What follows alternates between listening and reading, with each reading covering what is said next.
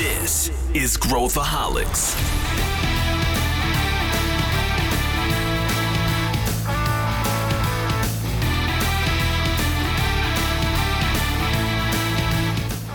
Olá pessoal, aqui é Pedro Van Gertner, sou o CEO da ACE e esse é Growthaholics, o podcast que é para quem adora inovação e empreendedorismo. A essa altura do campeonato, com certeza você já foi exposto ao conceito de MVP, que é o mínimo produto viável. Esse conceito já está absolutamente propagado no nosso mercado. O que não está ainda claro é como utilizar esse conceito para inovar. E a gente hoje vai destrinchar esse assunto e compartilhar um passo a passo para você tirar os seus experimentos do papel. Espero que você curta tanto quanto eu esse episódio.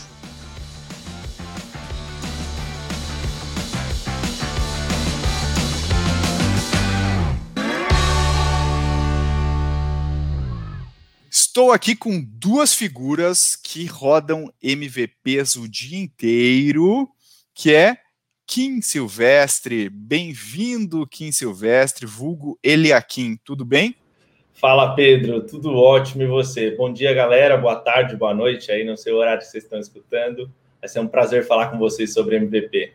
Boa, o, o Kim lidera a nossa frente de transformação digital e também esse aqui já também já é veterano aqui do Growthaholics, que é o Matheus Quelhas. Tudo bem, Mate? Como é que está?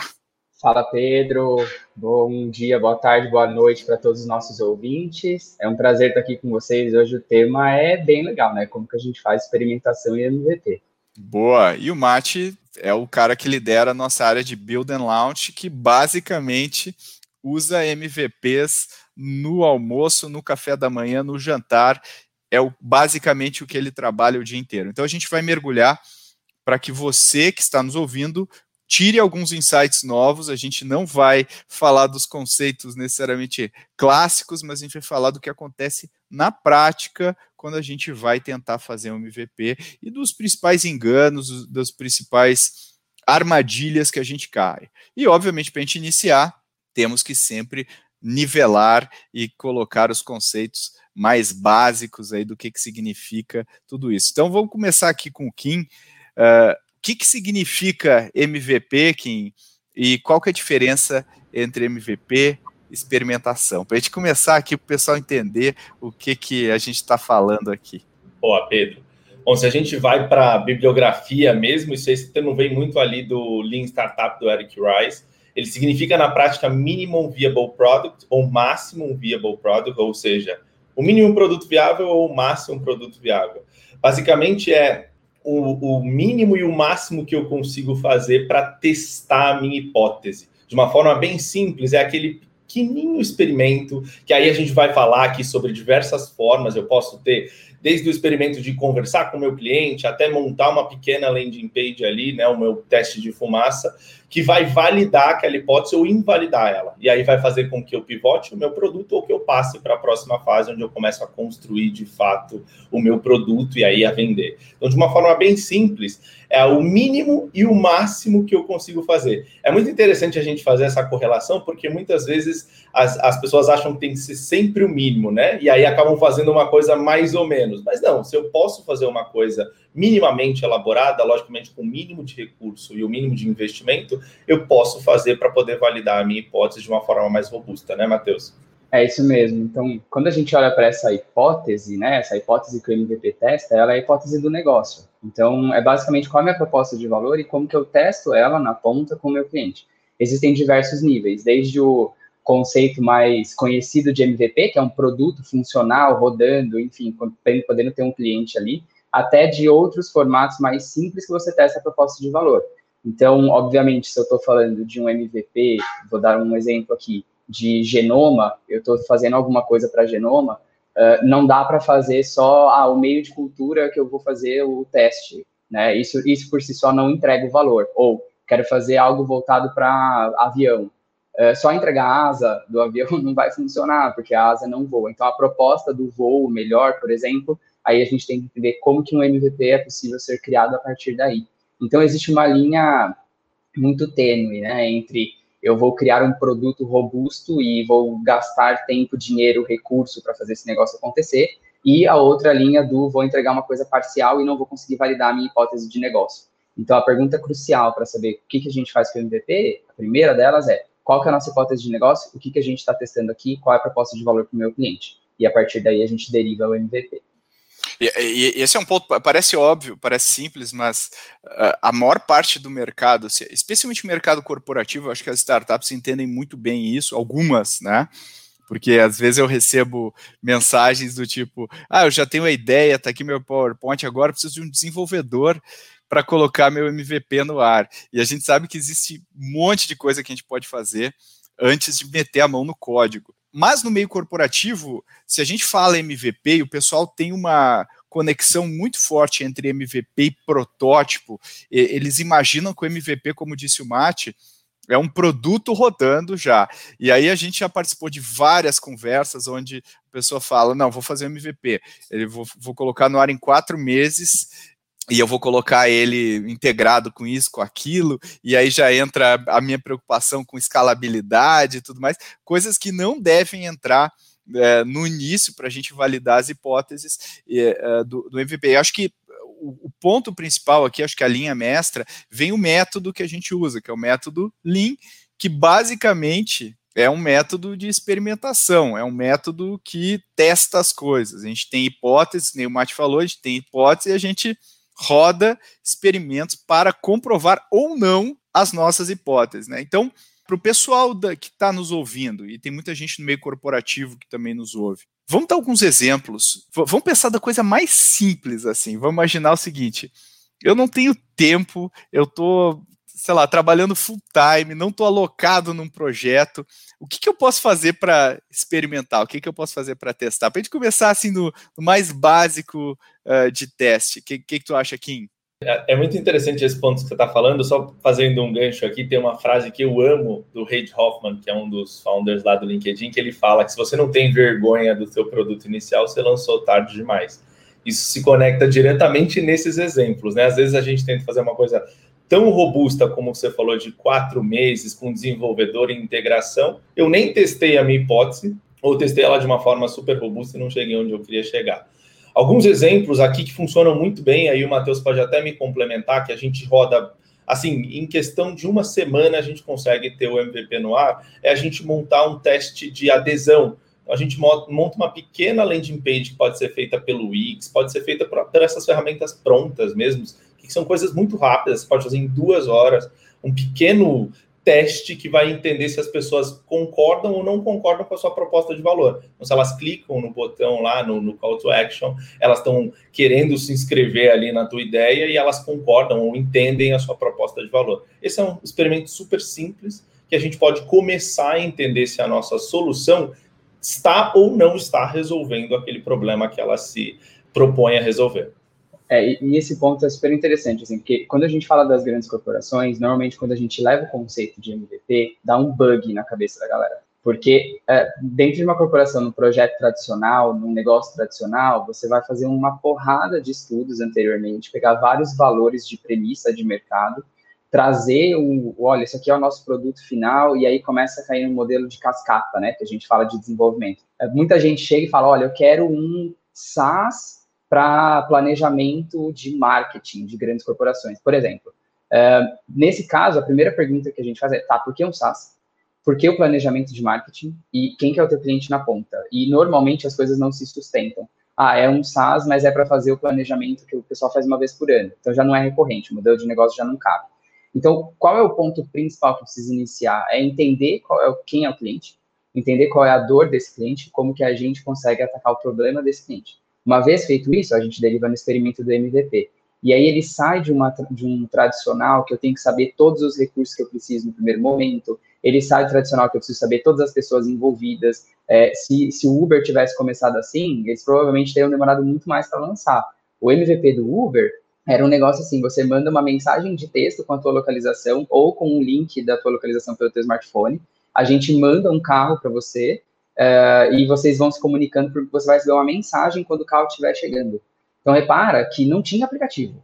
Não, não tem aplicativo. É, é, é basicamente, estou usando de ferramentas que eu tenho como CRM, como um formato de conexão via SMS, para conseguir trazer e entregar o meu objetivo final. Então, nas corporações, às vezes, isso dá um bug na cabeça do pessoal que é, meu, mas eu estou falando de um aplicativo, tá, mas eu não preciso testar um aplicativo agora. Eu preciso testar minha proposta de valor, eu preciso ter certeza de que o meu cliente consegue é, ter o valor entregue. Eu gosto de fazer uma correlação muito interessante quando eu vou falar sobre MVP para corporação, que é aquela dinâmica do bolo, né? Então, de uma forma muito simples. Eu, eu por exemplo, dou o meu, o meu exemplo. Se eu for casar um dia, eu quero fazer meu bolo de casamento. Não sei cozinhar, sou péssimo na cozinha. Como que eu faço um MVP do bolo de casamento? Eu vou fazer um pequeno cupcake. Eu vou entregar o valor com um saco de, de farinha. Eu vou conseguir fazer vários cupcakes. Aí eu vou errar em vários deles, mas eu vou errar de uma forma super controlada. A partir do momento em que eu começar a acertar na massa do bolo e entender como está funcionando, ou seja, entregar a minha proposta de valor, eu passo para um bolo de brigadeiro ali, um bolo de chocolate um pouquinho maior, mais robusto, onde eu já vou incrementar algumas coisas. E ao final de algum tempo, eu vou estar tá apto para fazer o bolo de casamento, com cobertura, com um monte de coisa. Esse é um exemplo muito claro, porque eu preciso entregar valor desde o primeiro momento. Seja via um teste de fumaça, seja mostrando para o cliente o meu Crazy Eight, a forma como eu quero resolver o problema dele. Ele precisa entender se está sendo resolvido, né? É muito diferente se eu quero fazer um MVP de um carro e eu faço a roda. Eu não entrego o valor. Se a gente for olhar esse exemplo, por exemplo, o que, que o carro queria resolver? Mobilidade. Então, qual pode ser um MVP muito bom do carro? Um skate. Porque ele entrega eu me deslocando do ponto A ao ponto B desde o momento inicial de uma forma super barata. E aí a gente pode pensar nesses experimentos, nessas pequenas pílulas de entrega da proposta de valor da forma mais simples possível, mais acessível possível, desde que eu esteja resolvendo o problema.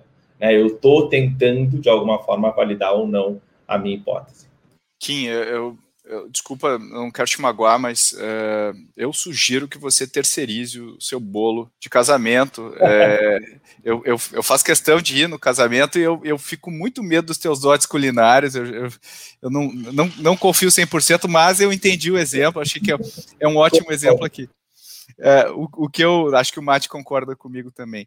Agora, se eu, se eu, se eu for pegar algumas coisas importantes do MVP, né, que eu acho que o pessoal de repente não uh, também não pega. A gente, se a gente colocar todas as hipóteses em ordem, né, botar assim, ah, eu eu, eu quero testar isso, isso, isso, isso, isso. Normalmente a gente começa o MVP pela hipótese mais crítica, ou seja, que se ela não for validada, a gente vai ter que voltar para a prancheta. E, e, eu acho que às vezes a, as, as pessoas elas tendem a aglomerar hipóteses dentro do mesmo guarda-chuva. E, e, em ciência a gente já sabe que quanto mais variáveis a gente introduz num experimento, menos a gente consegue isolar aquela hipótese. Então, se eu, né, que nem quando a gente faz estudo de nutrição, estudo de nutrição é um inferno para fazer. Ah, carne faz mal. Ah, mas daí a pessoa faz exercício, não faz exercício, come salada, não come salada. Então, acho que tem muita coisa que pode atrapalhar o entendimento do, do MVP. Uh, ah, e eu, eu, eu acho que é importante a gente falar um pouco sobre isso para a gente entender bem como isolar hipóteses e testar aquelas mais críticas. Né? O que, que você acha, Mate? É perfeito isso, Pedro. Então, quando você ranqueia a tua hipótese, a hipótese ela deriva de um achismo, né? Eu acho que tal coisa, tal coisa, tal coisa. Meu cliente, eu acho que o meu cliente tal coisa, tal coisa, tal coisa. Quando a gente ranqueia essas hipóteses, uh, a gente consegue saber qual é aquela mais crucial. E, e, você matou a charada, né? Quando a gente olha para o mundo de estatística, e eu, inclusive, venho do mundo de alimentos na minha formação original, é, quando a gente faz análise sensorial, cara, é um mundo bizarro, porque você entra em análises multifatoriais, você entra com textura, sabor, cheiro, tudo que você pode imaginar dentro de uma análise sensorial. Então, vamos usar esse exemplo que fica bem fácil. A partir do momento que eu estou testando um produto, se eu tiver diferentes variáveis, né, eu tenho que ter uma análise multifatorial, que normalmente ela não é certa, porque eu não tenho variáveis muito claras, eu tenho variáveis que são hipóteses, né, hipóteses muito amplas, e aí eu tenho que isolar. Então, se eu estou falando, olha, uh, eu quero, assim, a minha hipótese é que uh, pessoas jovens não trabalham com um modelo de negócios de revenda, por exemplo. Isso é uma hipótese. Como que eu vou testar? Eu posso testar várias formas, mas eu preciso testar essa hipótese em si. Se eu começo a adicionar hipóteses de feature, e esse é o grande, o grande vilão da história, se eu adiciono hipóteses de feature, eu já fico mais complexo de conseguir fazer uma validação. Então, existe um processinho é, muito simples, assim, que a gente consegue determinar uma hipótese. É, quem é meu cliente, né? Para quem é essa hipótese, para quem que eu estou testando, o que que eu espero testar, né? Qual é o objeto dessa hipótese como um todo, o que acontece se ele fizer aquilo que eu estou imaginando dentro dessa hipótese, enquanto isso impacta, né? E aí eu tenho que ter uma medição ali plausível e qual é o resultado de aprendizado que eu espero obter. Porque validar essa hipótese ou invalidar essa hipótese é tão importante quanto, né? Porque se eu invalido rapidamente, eu não gasto tempo e dinheiro com algo que não vai dar certo então eu pivoto a minha hipótese para algo melhor. Isso é super importante. Eu acho que nove entre dez erros que a gente tem é de colocar muita coisa, né? Tipo, uh, eu quero testar se as pessoas vão usar um determinado serviço. Aí eu vou lá e desenvolvo um app e aí coloco no ar, sendo que o app coloca novas camadas, tipo a pessoa, uh, como ela encontra o app, como ela baixa o app e se ela vai usar o app. Então eu coloquei três camadas de coisa antes de chegar na, na hipótese que eu quero testar. E aí eu posso invalidar mas eu não estou invalidando a minha hipótese, eu estou invalidando o, a forma de chegar até o cliente e não a minha hipótese. E aí, sobre isso, eu acho que é legal que a gente explorar, porque a gente tem essa ideia de que o MVP se aplica em produto, novo produto. Então, estou fazendo novo produto, e tu já está aplicando muito MVP em eficiência operacional, uh, ou pegando uma parte de um elemento do, de um processo que já roda e test, fazendo experimentação. Como é que você, como é que você vê usar esse método, né, que é o método Lean, mas que a gente está falando de MVP aqui, em outros contextos que não criar um produto zero como o Mate faz aí no dia a dia dele. Perfeito, Pedro. A gente tem uma, um dos nossos produtos, né, uma das nossas interações com as corporações é justamente trazer eficiência operacional. E quando a gente mostra o framework, que ele é um pouquinho diferente do que as consultorias mais tradicionais fazem, justamente vem esse explicar o porquê a gente não vai fazer uma coisa ponta a ponta. A gente primeiro vai olhar o processo, por exemplo, que é o nosso entender o problema ali, eu vou olhar os gargalos, vou identificar quais são os problemas, e aí eu vou fazer um ciclo contínuo. Então, olha, eu vou testar uma startup, vou testar uma nova mudança no processo, vamos testar realocar algumas pessoas de uma forma bem simples. Mais importante quando eu vou olhar a eficiência desse, com essa visão é que eu sempre preciso de duas camadas: o definir e o medir. Eu preciso definir algumas coisas onde eu vou olhar o processo e o problema, depois eu vou implementar e depois eu vou documentar. E em paralelo, a gente precisa ter uma rodinha que vai medindo a eficiência. Olha, está funcionando, a gente está indo para algum caminho. E aí essa implementação, ela vem bem no, no, no, caráter de MVP. Eu começo a fazer pequenos testes com um time muito pequeno, eu vou ajustando o processo de uma forma bem lean. Quando esse processo está funcional, aí sim eu documento o processo, e padroniza o processo. E aí, logicamente, você indica para a empresa: olha, revisite isso a cada X, X tempo, seis meses, um ano e etc. Mas é exatamente o mesmo processo. A diferença aqui é que a gente tem layers bem separadas, né? Quando a gente está no novo produto, a gente tem as duas coisas também, mas elas estão um pouco mais correlacionadas. Dentro da eficiência, a gente tem as layers muito separadas e os steps eles são um pouco mais é, também separados. Eu tenho a, a parte onde eu vou analisar o processo a fundo e aonde eu vou implementar é uma caixinha que vai sendo, é, que vai consumindo essas informações do que está acontecendo. Olha, esse é o gargalo, esse é o processo, esse é o stakeholder envolvido. Mas se aplica exatamente da mesma forma, só dividindo um pouco mais as layers. Eu só tenho essas camadas um pouquinho mais separadas, porque no final do dia, quando eu vou mexer num processo de eficiência, eu estou mexendo na corporação, eu não consigo isolar como é um produto novo, né? Então aquele produto geralmente continua rodando, aquele processo não pode parar, então eu preciso separar algumas coisas para ter um caráter de controle, mas é exatamente a mesma coisa. Olhando, né, o, o, a maneira como a gente encara as coisas, a, a outra, você falou um elemento importante aí, que é o medir, né? Uh, e aí eu acho que eu queria explorar também com o Mate, antes a gente passar para o próximo tópico aqui, que é como o correto desenho de um experimento. É porque às vezes a gente não entende o que, que eu quero, o que, que eu quero testar, como que eu vou testar, como que eu vou testar e como que eu interpreto o resultado. Porque não existe experimento ruim, porque todos geram aprendizado.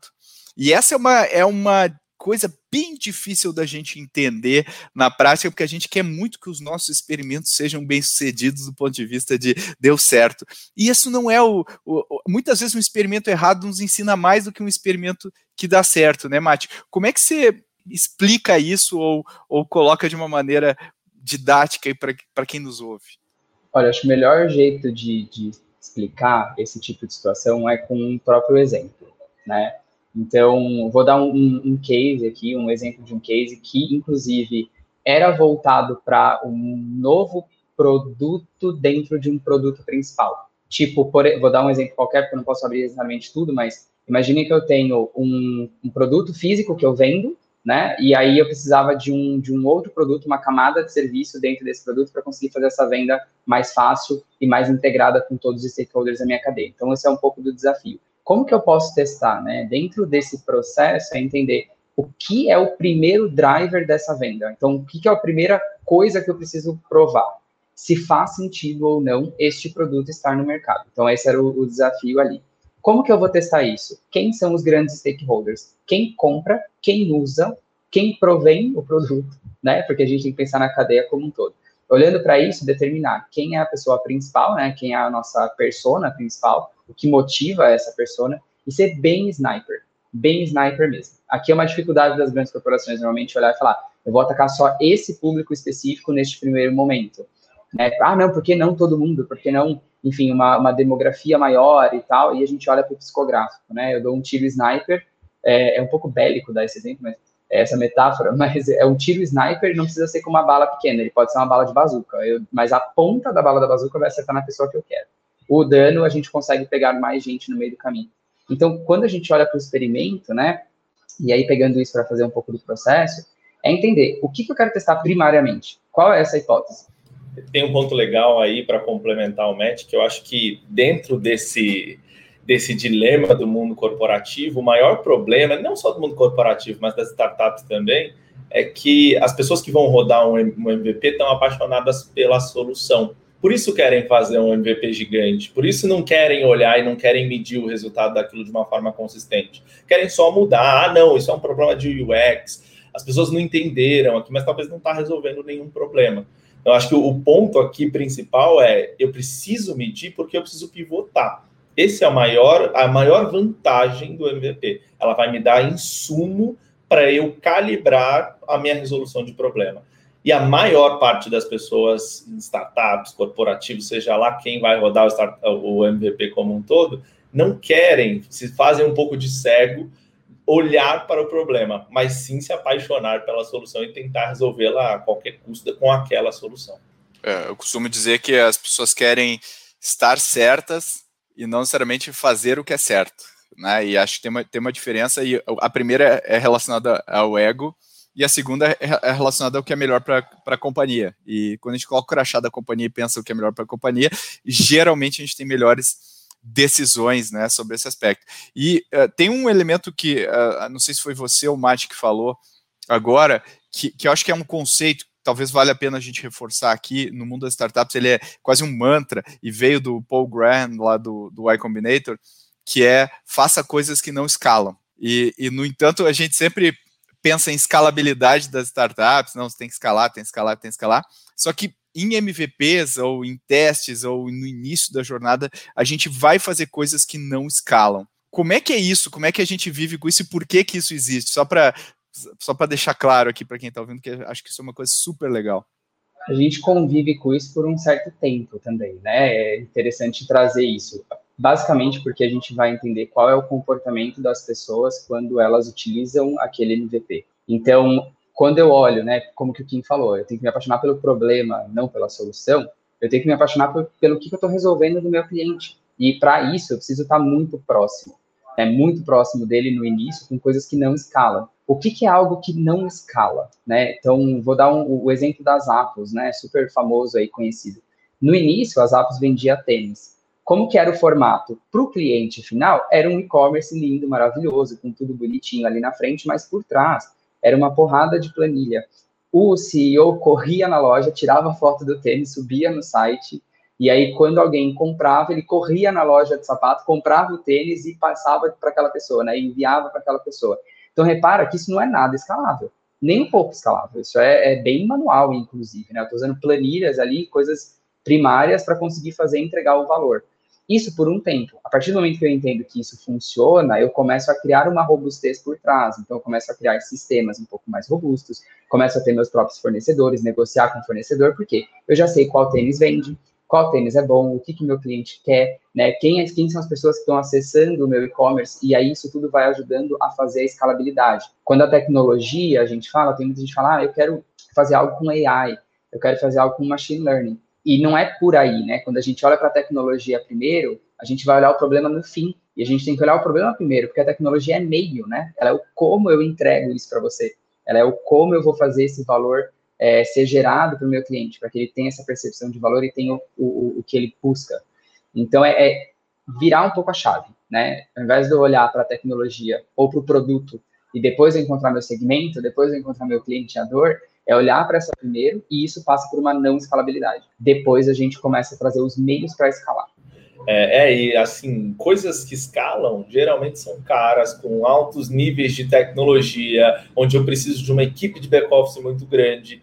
E isso não faz nem sentido de estar vinculado a um MVP, né? A gente precisa realmente entender que é o mínimo produto viável e o máximo que eu consigo ali. E o máximo que eu consigo não é contratar 20 desenvolvedores. Então, para eu ter escala, eu vou usar a tecnologia como meio, eu vou usar outros caminhos ali, mas provavelmente se eu sigo esse caminho, eu não olhei para o problema que eu estou resolvendo, eu não fiz nenhum teste, eu não estou validando a minha hipótese. Como diz o Mate, né? Eu estou ali com a minha bazuca apontada para nada, talvez, mas ela é muito grande e não está acertando ninguém, eu não sei. E às vezes estou gastando muito dinheiro com isso e desnecessariamente.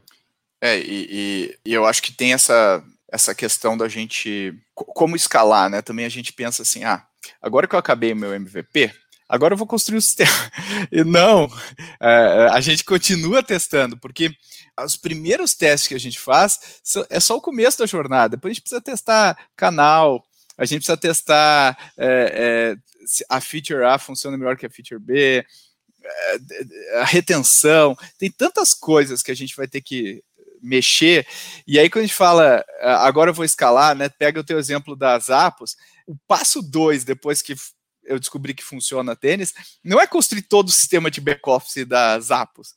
É listar quais as coisas que mais tomam tempo uh, e já estão bem validadas do ponto de vista de que se eu fizer isso, eu não vou ter que ficar mexendo nisso depois. Então, pode ser o sistema de pagamento, pode ser uma coisa que conecta com a área de logística, e aí eu vou também escalando do maior agressor para o menor agressor.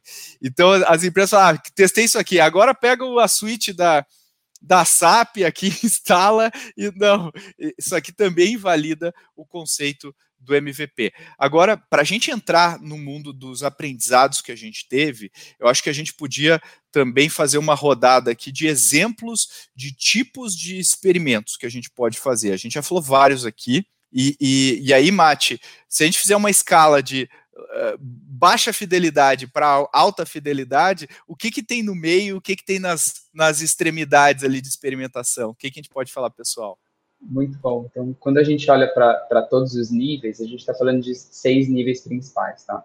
E o primeiro deles parece bem esquisito, porque é papel. Então, é, eu não sou desenvolvedor, eu não entendo de sistema, mas eu entendo como isso aqui deve estar configurado. Eu começo a gerar um fluxo, é um fluxo de papel mesmo que a gente pode validar. O, a evolução desse primeiro fluxo, né, seria um protótipo, um protótipo não funcional. Então, eu tenho ali quais são as minhas telas ou como, qual é o mockup que eu tenho desse, desse produto, por exemplo, desse novo negócio, e eu valido essa jornada inicialmente, né? Depois eu falo um pouco do teste de fumaça. Então é um pouco mais elaborado. Eu já tenho uma landing page no ar, eu já coloco isso para o meu cliente e já vejo a reação dele em termos de interesse da minha proposta de valor. A partir daqui, começa a ficar um pouco mais robusto, porque eu parei de, de, de validar necessariamente a proposta de valor e eu começo a testar outras funcionalidades. Eu começo a testar, por exemplo, um, num concierge, eu começo a testar o fluxo até o pagamento. E aí, quando o cliente vai lá e coloca as funções de pagamento, ele já tem confiabilidade no meu site, por exemplo, já tem confiabilidade na minha proposta de valor, e aí eu falo, ó, oh, beleza, obrigado, quando a gente tiver o para te atender, a gente vem e te atende. Depois disso vem o mágico de Ops, né, que é o, um pouco do, do exemplo das apps aqui, e aí sim a gente passa para alguns níveis de produtização. O que é importante a gente entender é o, o que a gente quer testar. né? Então, usando um case real aqui, um case ACE, que é um case público, é, que está na mídia, saiu na mídia na época, etc., é um case que a gente teve junto com a Natura, né? Então, a, Natura tinha o desafio ali de conseguir angariar revendedoras né, e revendedores é, mais novos para atingir um público que não era ainda o público atual da, da própria Natura. E aí, entendendo um pouco como é que funcionava para os revendedores e as pessoas jovens, que era o escopo ali, né, é, o que se entendeu é que eles buscavam como renda adicional. E como renda adicional, eles usavam outros serviços hoje em dia, como, por exemplo, ser motorista de aplicativo. O resultado não é necessariamente que eu vou abrir um novo canal de revendedores, mas eu vou começar a trazer e juntar públicos e fazer essa revenda dentro do próprio carro. E aí isso gerou um primeiro MVP, né? E o primeiro MVP foi o pessoal da Natura se inscrevendo na, num aplicativo e dirigindo um carro com uma caixa com alguns produtos, com uma maquininha de outra empresa uh, e vendendo isso durante as corridas. Isso foi o primeiro MVP. E o segundo MVP já foi, ó, vamos testar um display né? Vamos testar algo um pouco mais robusto. E a evolução vai vindo assim, porque eu ranqueei. O que, que é mais importante? O mais importante é eu entender como que eu entro nessa categoria e eu amplio a minha rede. Então, é como que eu consigo juntar as coisas e gerar uma boa experiência para o meu usuário, para o meu cliente, né? E consigo também trazer para dentro da corporação. Então, esses são os níveis que a gente olha quando a gente prioriza. Legal. E, e se a gente, pegando o Kim aqui, o, o aprendizados. Né? A gente já está trabalhando com corporações há bastante tempo, a gente já trabalha com startups há mais tempo ainda, né? Uh, mas o que, que a gente aprendeu, Kim? O que, que você aprendeu pelo Espaço para o Mate de, dos principais blockers do que, que acontece no mundo corporativo para que muitas vezes essa filosofia do MVP não funcione, né, em termos de barreiras culturais, alinhamento de expectativas, enfim, onde, onde geralmente a gente tem maior, os maiores obstáculos para a gente conseguir colocar esse método que a gente sabe que funciona, né? Que a gente já mediu, que a gente já testou e, e, e sabe que ele é efetivo, mas por que, que não dá certo em várias ocasiões? Pedro, acho que a primeira, o primeiro aprendizado, né, e o primeiro, na verdade, o primeiro step de por que ele não dá certo, geralmente está na liderança. A liderança vem com uma coisa muito estruturada ou com uma ideia de que esse MVP tem que ser muito grande, muito robusto, ou tem que pegar muita gente, e é muito quadrado e muito fechado. Então, eu acho que o primeiro ponto é quando, ali, quando não dá certo, né, quando a liderança não está comprada com aquilo que vai ser o MVP e aí ela força o time, o squad ou o time que está prototipando a fazer uma coisa muito robusta. Não a, aceita muito bem os erros do MVP, que são naturais, e aí acaba que a gente não consegue aprendizado. A maior a, a coisa que mais acontece é o líder troca o, a pessoa que está prototipando e ainda continua batendo na solução. Então, acho que o primeiro ponto é a liderança. Se ela não entender o motivo, não estiver confortável de que ele vai dar errado e não entender que ele precisa estar focado no cliente, não vai funcionar. Depois disso, acho que a gente falou um pouquinho sobre isso, que é aquela questão de eu querer testar o mundo dentro da minha ferramenta. Eu preciso testar a minha proposta de valor. A proposta de valor que resolve aquele, aquela hipótese que eu estou querendo testar. E não testar uma filtro inteira ou um aplicativo inteiro etc. Eu posso até dar um exemplo do meu passado empreendedor, né? onde a gente é, tinha uma, uma startup que, que era um marketplace de serviços, se eu quisesse testar a minha aplicação de tecnologia para o pessoal que prestava serviços, o aplicativo nem baixava no celular dessas pessoas. Eu, e aí eu ia invalidar a minha hipótese de tecnologia? Não, podia, pode ser só o canal. Então, muitas vezes a gente quer fazer uma coisa muito robusta e testar muita coisa e não funciona. Então, acho que esse é o segundo step. E o terceiro é que a gente geralmente, aí a gente como ser humano, né? A gente tem uma tendência a querer resultados muito rápido. Né? Nós queremos que muita gente compre, muita gente acesse o nosso MVP, muita gente compreenda o que está acontecendo, estralando os dedos. E não é assim. O MVP por si só ele vai começar pequeno e os testes vão começar pequenos. Eu não vou atingir 10 mil pessoas amanhã. Né? Eu vou precisar entender que vai ser pequeno, que ele vai ser aos poucos e vai ser de uma forma incremental. Então, para mim, são esses três: a liderança, querer fazer tudo e não conseguir fazer nada, e entender que ele começa pequeno, muito pequeno, e depois vai escalando. Esse ponto de começar pequeno é, é o pessoal está acostumado a aprovar projeto, né? Então eu quero estar tá aqui, ó, toma tantos milhões. E aí quando a gente faz um experimento pequeno, é, as pessoas têm dificuldade de encaixar mentalmente em, na categoria, né, MVP. É, tem, tem um ponto interessante que a gente já viu, né? A gente olha para o corporativo e fala: olha, você pode gastar até mil reais com esse MVP.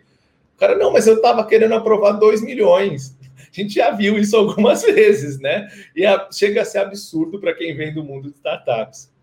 Exatamente. E Mate, quais, quais são os seus aprendizados? O que, que você, o que, que você aprendeu nesse, nesse tempo todo fazendo MVPs, projetos com corporações?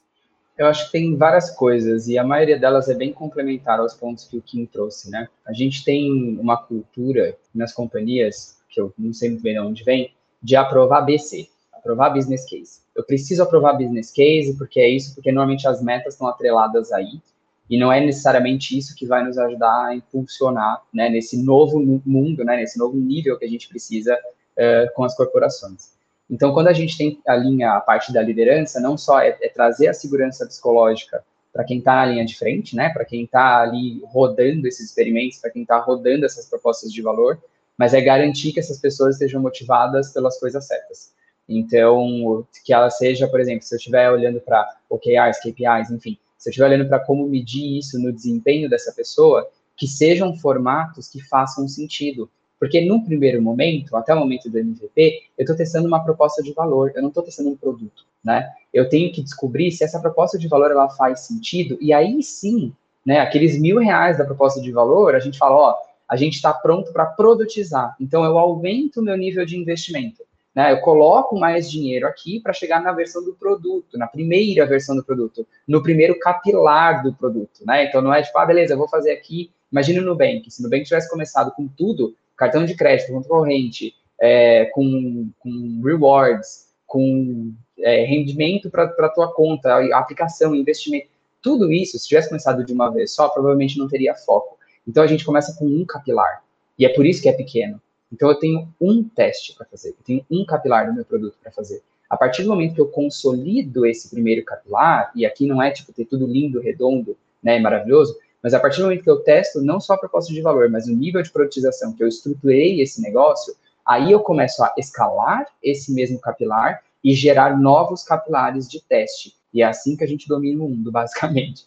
É, eu acho, e eu também colocaria um outro ponto, que é muitas vezes o, o MVP, entendendo que não dá certo ou errado, né? O MVP mostra que existem uh, que existem, essa, essa hipótese uh, foi validada e a gente pode continuar crescendo em cima dela, e as empresas não sabem como avançar após um MVP estando validado. Então, elas ficam na dúvida de o que, que eu faço agora? Eu, agora eu coloco um time maior, eu, eu, eu meto cinco squads simultâneos para colocar isso, e aí existe um risco daquele, daquele MVP ficar no MVP, quer dizer, não não virar um produto, não virar algo relevante dentro da corporação, né?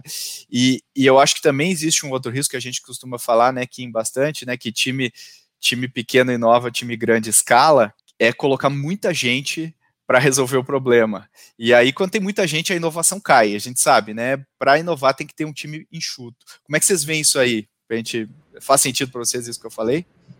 Total, Pedro. A gente atua bastante ajudando as empresas a criarem suas áreas de inovação aqui na ACE, né? E toda vez que a gente vai criar algum produto como assim, bem baseado no transformação radical, a gente sempre fala, a estrutura do meio ali da minha área de inovação, ela precisa ser uma cápsula, né? Ali onde eu vou gerar ideias, validar, experimentar, isso é totalmente é, é, um pedacinho à parte da companhia. Mas eu preciso. E esse pedacinho ele é pequeno, ele tem pouco investimento, tem um budget ali é, limitado até muitas vezes, mas ele precisa se conectar ao negócio. Esse é o maior problema das companhias. Toda vez que a gente desenha a esteira para uma companhia, né, a gente precisa pensar como que o negócio vai alimentar essa geração de ideias através das suas teses, é, territórios, teses e desafios, e como que ao final dessa experimentação a nossa célula de inovação vai conectar isso de volta ao negócio. Porque, de novo, eu estou fazendo simples e existe um grande erro que acontece, né? Em algum momento dessa esteira, eu preciso voltar para o negócio. A área de inovação não é o super-herói que vai fazer tudo acontecer ali. Ela precisa se conectar em algum momento a partir do que eu tenho crescimento. Tem umas duas semanas, mais ou menos, que uma analista de UX conversou comigo que ela estava super desanimada porque ela trabalha numa grande empresa e faz dois anos que ela trabalha lá, nunca viu o protótipo dela subir para o ar. Nunca viu, dois anos. Basicamente, ela está lá trabalhando na arinha ali, construindo de uma forma muito simples, mas nunca viu isso crescer. Então, a gente sempre precisa pensar muito no que você falou, né? Os times pequenos inovam, mas a gente precisa pensar em algum momento vai ter times grandes que vão escalar e eles precisam estar conectados. A gente precisa saber como isso, como a gente vai tornar essa estrutura autônoma e como a gente vai tornar essa estrutura funcional. É, e, e é uma via de mão dupla. Então, ao mesmo tempo que eu tenho essas inovações trazendo de volta para o business, eu também tenho alguns leverages, alguns unfair advantages, ou seja, algumas vantagens muito competitivas de criar dentro de uma companhia. Porque eu já tenho uma estrutura por trás, eu já tenho uma série de funcionalidades, uma série de requisitos que eu consigo suprir não só com o que tem na companhia, né? Então, no mundo de startups, isso é um pouco é um pouco mais difícil, né? Porque a gente não tem esse, essa robustez por trás. Então, eu consigo utilizar de coisas existentes da companhia para ganhar velocidade, para ganhar escala, para ganhar facilidade de acesso, uh, inclusive, e também pensar, né? Eu vou escalar, e aí aquela coisa, eu vou. Tenho cinco pessoas fazendo esse negócio, agora eu vou colocar mais 20 pessoas para fazer esse negócio acontecer provavelmente vai dar ruim, no sentido de começam a aparecer muitas coisas, interesses começam a entrar em jogo, uh, e a gente olha para uma escala que não necessariamente é o número de pessoas, mas o como que eu entrego o valor. Sempre volta para isso. Como que eu entrego o valor? E às vezes, por exemplo, eu posso trabalhar em conjunto com um parceiro. Eu posso contratar, eu posso trabalhar com uma startup que já tem um tipo de sistema que me ajuda a dar, a dar essa, essa alavancada no meu negócio, enquanto eu crio a robustez por trás, enquanto eu faço isso tudo acontecer. Então, o mundo de inovação é muito conectado. Né? Ele é muito conectado entre o core da companhia e o como essas coisas estão setadas lá dentro. O que sai para novos negócios precisa voltar para a companhia, mas o que sai para novos negócios também ganha robustez e velocidade com a companhia e com novos parceiros e com outros stakeholders. Então, esse mundo é muito conectado. Quando a gente fala de squad, open innovation, startup, etc., dentro das, das corporações, tudo isso é que nem a tecnologia, é meio. É meio para criar.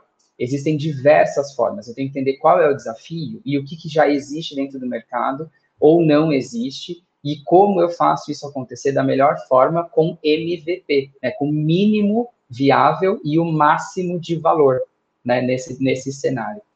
Poxa, muito insight. Acho que tem coisa aí para o pessoal digerir. E com isso eu queria já agradecer a participação de vocês. Acho que foi um super debate e, e tenho certeza que esse conhecimento das trincheiras vai ser bastante útil para quem está nos ouvindo, tanto corporações quanto startups também que precisam continuar testando aí para sempre, né? Então, muito obrigado, Matheus Quelhas, né, oficialmente aqui falando, obrigado pela sua participação.